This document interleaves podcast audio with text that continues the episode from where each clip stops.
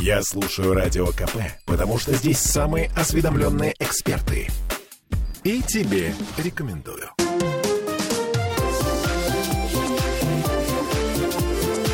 Открытая студия. Открытая студия радио «Комсомольская правда» работает на форуме «Экология большого города» в Петербурге.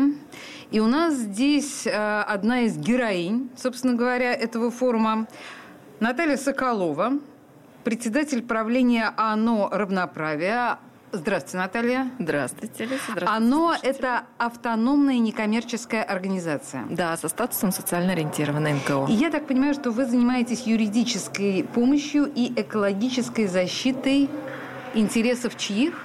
Природопользователей предприятий который оказывает негативное воздействие на окружающую среду и которые стремятся снизить свой углеродный след в том числе.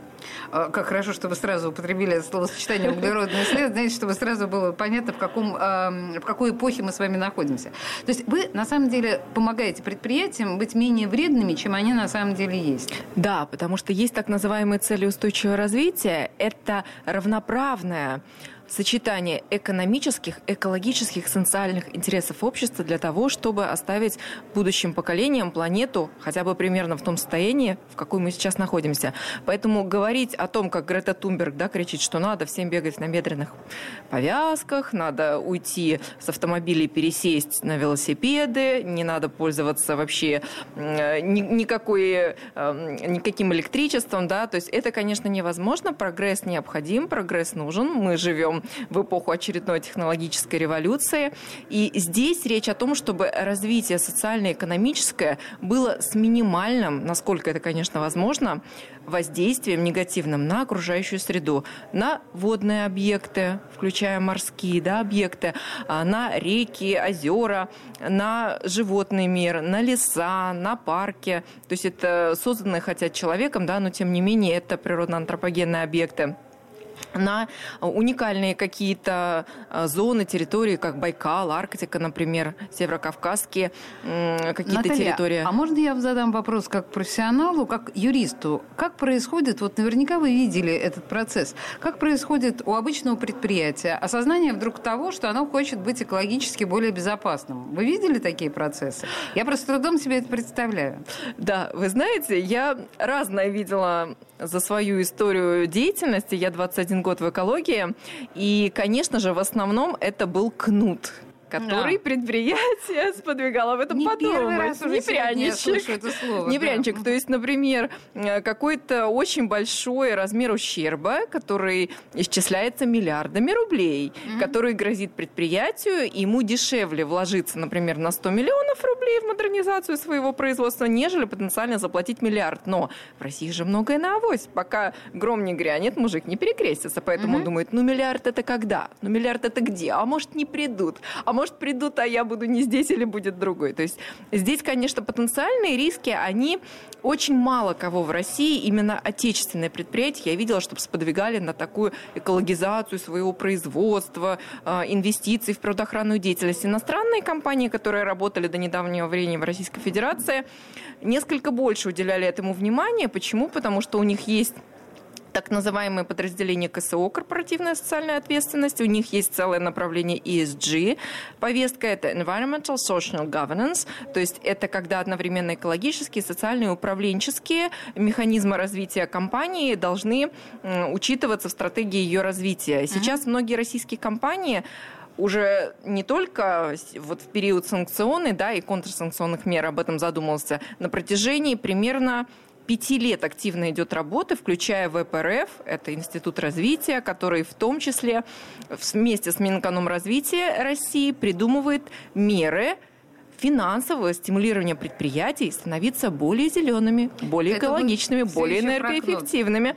Нет, это все-таки пряник. Слушайте, это пряник, когда можно взять длинные дешевые деньги под то, что ты будешь внедрять какие-то экологичные проекты. Крупнейший, к примеру, здесь э, может быть назван такой случай – это РЖД которая неоднократно уже получила деньги у частных инвесторов зарубежных под то, что они снижают вредное воздействие на атмосферный воздух. Они Отличный заменили пример. локомотивы свои. Ага. Да, потом есть, например, очень а, прекрасный пример город Москва, когда правительство Москвы выпустило облигации на сумму ни много ни мало 70 миллиардов рублей под то, чтобы заменить пассажирский транспорт на так называемые электробусы. Слушайте, а вообще, вот если вы говорите об этих примерно пяти годах, а вы можете проследить коротко, а как менялся запрос клиента за вот эти пять лет? Есть какое-то понимание?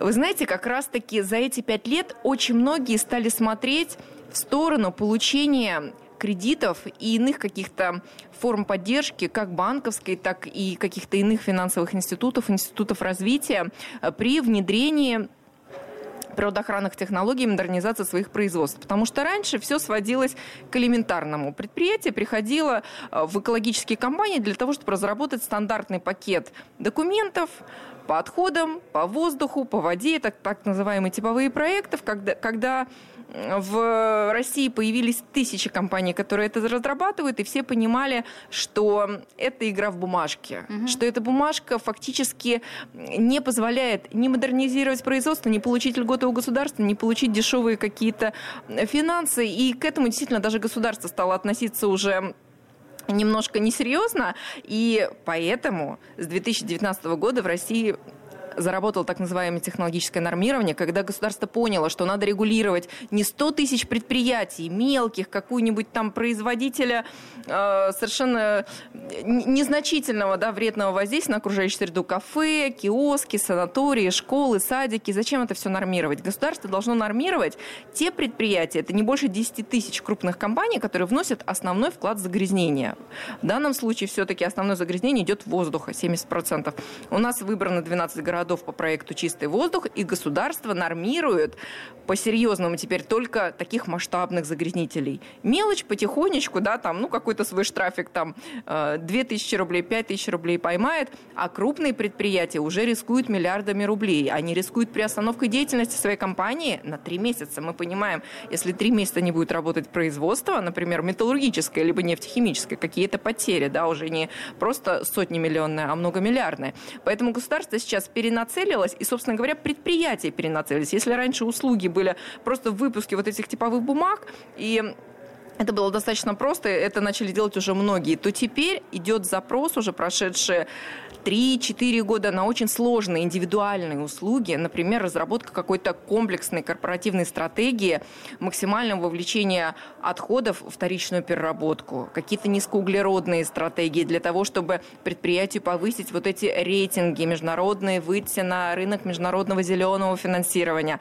Появился отдельный комплекс услуг для банков, потому что в каждом финансовом учреждении есть рисковый департамент, но отдельно экологического департамента там нету. Оценить риски экологические, насколько может быть внедрен или не может быть реализован проект, по которому приходит просить ни много ни мало десятки, иногда сотни миллиардов рублей.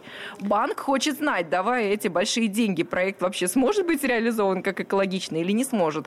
Он готов дать вот этому предприятию на длинный срок вот эти дешевые под маленький процент деньги. И такая услуга для банка, это сейчас тоже очень актуально. Слушайте, то, что вы сейчас рассказываете, это действительно по-настоящему похоже на цивилизованный э, европейский рынок. И это прям даже удивительно слышать, потому что нам все время говорят, что мы идем в этом направлении, мы развиваемся в этом направлении, а то, что то, чем занимаетесь вы, вы занимаетесь по-настоящему цивилизованными и очень осознанными вещами. Лиз, ну еще можно поспорить, какой рынок цивилизованнее, европейский или наш российский, отечественный. Я бы сказала, что как раз-таки а, те варварские какие-то а, манеры, которые были еще с со средневековья, да, с этих времен в Европе, они у нас никогда не присутствовали. И те лучшие наработки Советского Союза 60-х, 70-х, 80-х годов, технико-технологические прежде всего, которые Европа забрала у нас до 90-го года и сейчас представляет как ноу-хау, Я считаю, что здесь как раз-таки на нас должна оглядываться Европа и весь мир. Слушайте, вот э, на эту тему я бы с вами сделала отдельную программу. Это, правда, было бы очень интересно. У нас просто, к сожалению, кончилось время. Э, в импровизированной студии «Радио Комсомольская правда» на экологическом форуме у нас была Наталья Соколова, председатель правления «ОНО равноправие». Спасибо вам большое. Это был захватывающий ликбез. Спасибо вам Благодарю. за приглашение. Хорошего дня. Открытая студия.